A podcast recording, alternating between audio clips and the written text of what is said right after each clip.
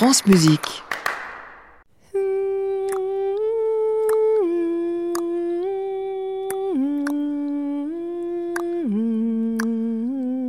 Musique non féminin.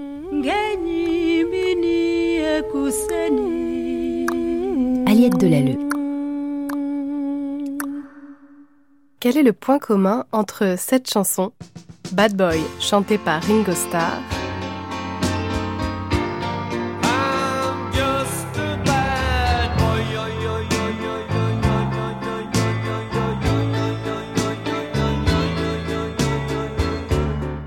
et cette chanson, Just for a Thrill, interprétée par Ray Charles. Just for a thrill.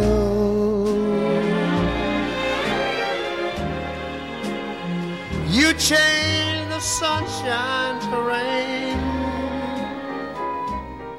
Et encore celle-ci, Strutting with Some Barbecue, avec la trompette de Louis Armstrong.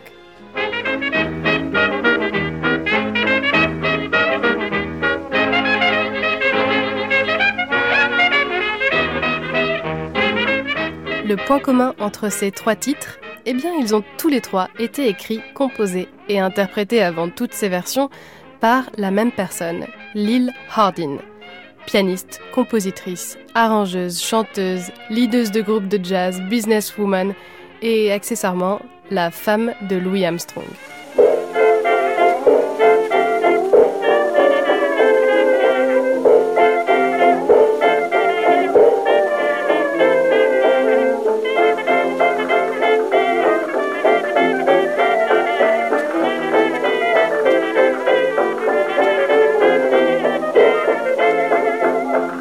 Et Lil se rencontrent en 1922 à Chicago. La ville résonne alors au son du hot jazz. Fini les partitions écrites, place à l'improvisation dans un mélange de blues, de ragtime et de fanfare. Ce nouveau genre musical est porté par une génération d'artistes noirs américains tout droit venus de la Nouvelle-Orléans. Lil Hardin, elle, est née à Memphis, à la toute fin du 19e siècle. Quand elle débarque à Chicago en août 1918, elle a 19 ans et suit encore sa famille. Sa mère, Dempsey Hardin, et son beau-père, John Miller, qui veut lancer un business de camions. C'est lui qui a l'idée de partir vers le nord, comme environ un demi-million d'autres Noirs américains qui décident de quitter le sud entre 1915 et 1920. Lil Hardin est aux anges. Elle a déjà visité Chicago et elle en est tombée amoureuse. L'effervescence dans les rues, tous les commerces tenus par la population noire américaine, les immenses immeubles, mais surtout la musique partout dans la ville.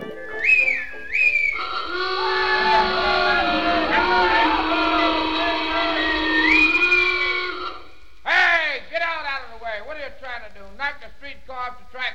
You're so dumb, you should be the president of the Deaf and Dumb Society. I'm sorry, boss, but I got the sidewalk blues.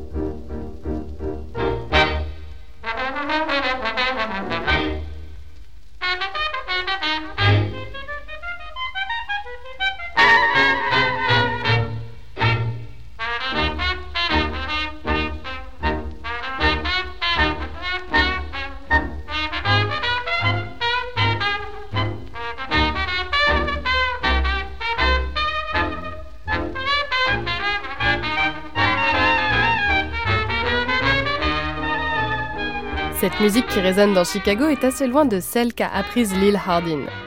Depuis qu'elle est petite, elle apprend le piano classique. D'abord avec une de ses institutrices, Violet White, qui l'autorise à placer ses mains comme elle le souhaite sur le clavier avant de prendre des cours dans une école de musique. Lil connaît aussi bien les spirituals et hymnes religieux. Elle connaît la musique populaire grâce à sa mère et à sa grand-mère. Mais le jazz À part un cousin guitariste qui lui fait entendre quelques mélodies un jour, elle n'y connaît pas grand-chose. À Chicago, elle est quand même au bon endroit. Les groupes de musique se retrouvent dans les bars, cabarets et autres clubs. Personne ne passe à côté de cette musique en pleine évolution. Surtout pas une fine oreille comme celle de Lil Hardin. Dès qu'elle entend une chanson, une musique, elle peut la reproduire au piano. C'est grâce à ce talent qu'elle décroche un jour un job au Jones Music Store.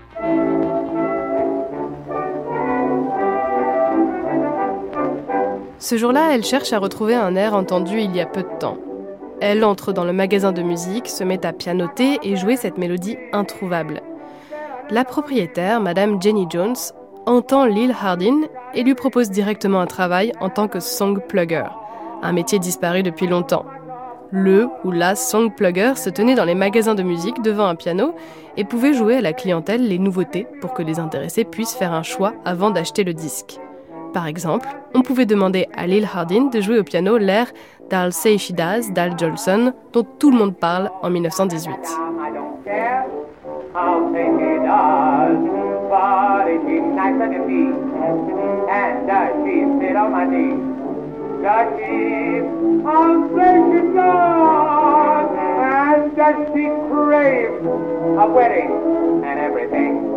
I'll say she does. Was she happy to get the ring? You bet she was. When she she she a lot of things.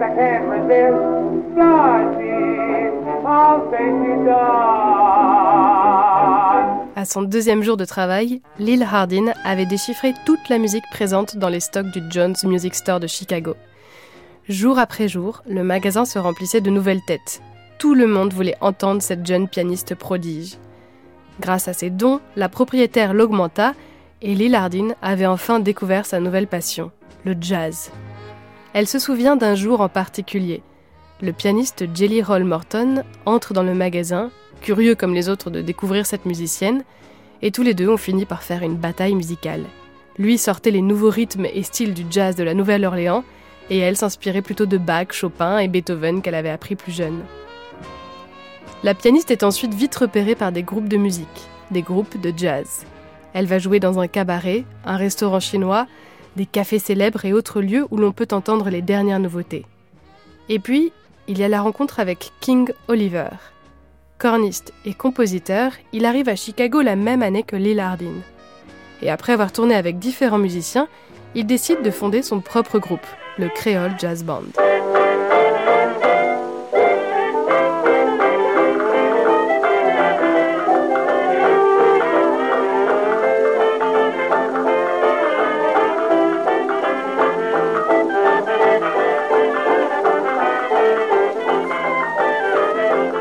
Honoré Dutré est au trombone, Johnny Dodds à la clarinette, Bill Johnson à la contrebasse, Warren Baby Dodds à la batterie, et puis au piano, c'est Lil Hardin.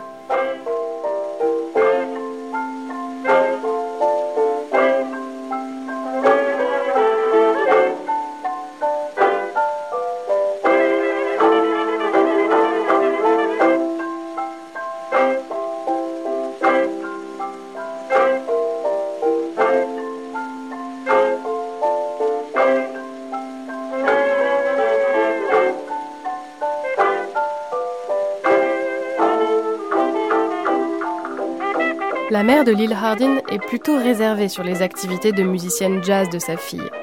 Elle l'a poussée à aller à l'université et à étudier la musique classique pour qu'elle puisse avoir un métier convenable, pas pour s'entourer de musiciens et traîner tard le soir dans les bars et les cafés. Alors Lil Hardin ne lui dit pas tout. Quand le Creole Jazz Band part en tournée en Californie, elle ment à sa mère et lui dit que le groupe va enregistrer à New York. Et Lil Hardin prend la route vers San Francisco. À son retour, il y a un petit nouveau qui intègre le groupe. Il s'appelle Louis. Louis Armstrong. Lui aussi vient de la Nouvelle-Orléans. Et son instrument, c'est la trompette.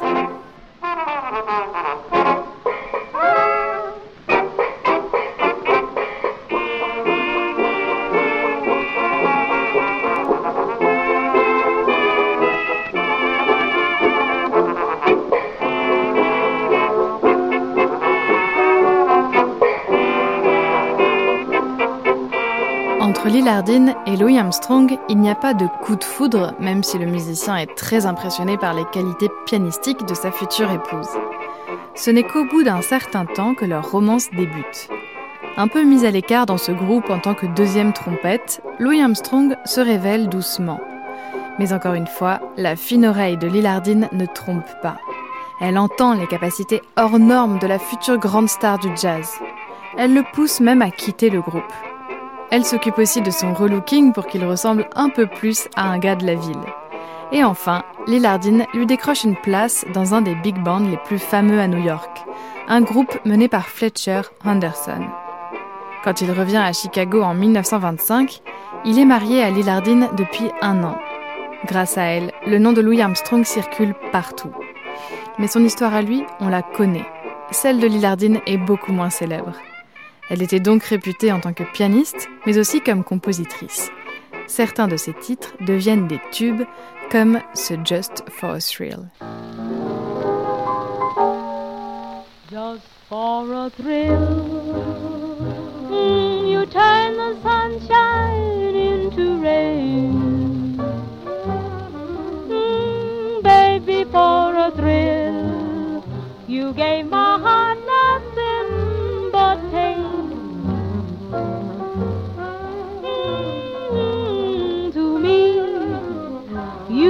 a pride and a joy. But to you, I was only a toy, a plaything, just to toss around at will. Just for a thrill. You know that you did me wrong. Just for a thrill, you made my life just one sad song. But now you're free and you're having your fun. But to me, you're still the only one, just for a thrill. You made my Lil Hardin rejoint les Hot Five, le nouveau groupe de Louis Armstrong, en tant que pianiste. Mais comme le couple s'éloigne à partir de la fin des années 20, elle n'y reste pas longtemps. Ce qu'elle laisse cependant, ce sont des enregistrements avec ce groupe, dont certains titres signés de son nom à elle. Le couple Armstrong se sépare au début des années 30 puis divorce en 1938. Chacun continue sa carrière. Celle de Lil Hardin comprend la création d'un groupe 100% féminin et beaucoup d'enregistrements dans lesquels on l'entend au piano, mais où on entend aussi sa voix. Lil Hardin, la pianiste virtuose, est aussi devenue chanteuse.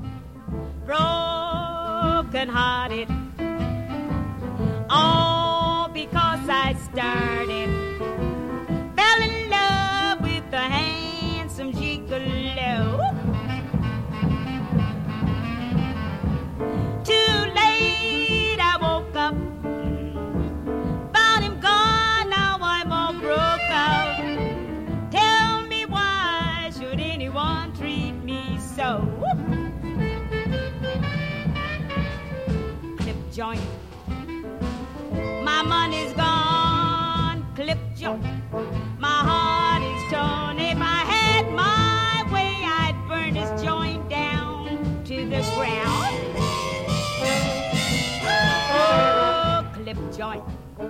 Shadows on the wall, clip joint.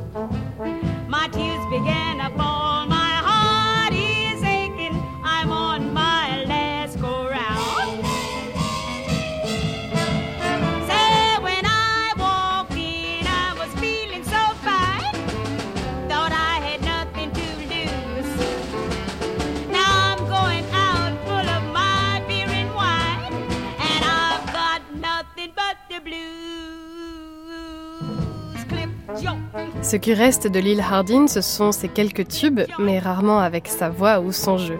Les plus grands succès de cette compositrice ont été interprétés par d'autres, presque que des hommes. Ray Charles, Ringo Starr ou, évidemment, Louis Armstrong.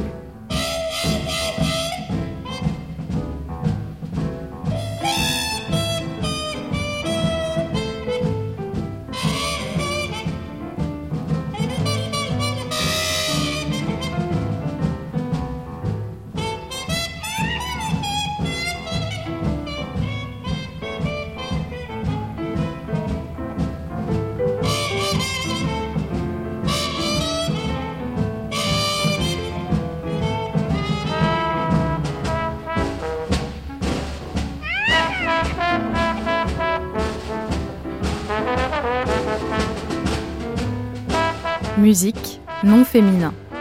Une série en partenariat avec le Centre national de la musique, à retrouver en podcast sur le site de France Musique et sur l'application Radio France.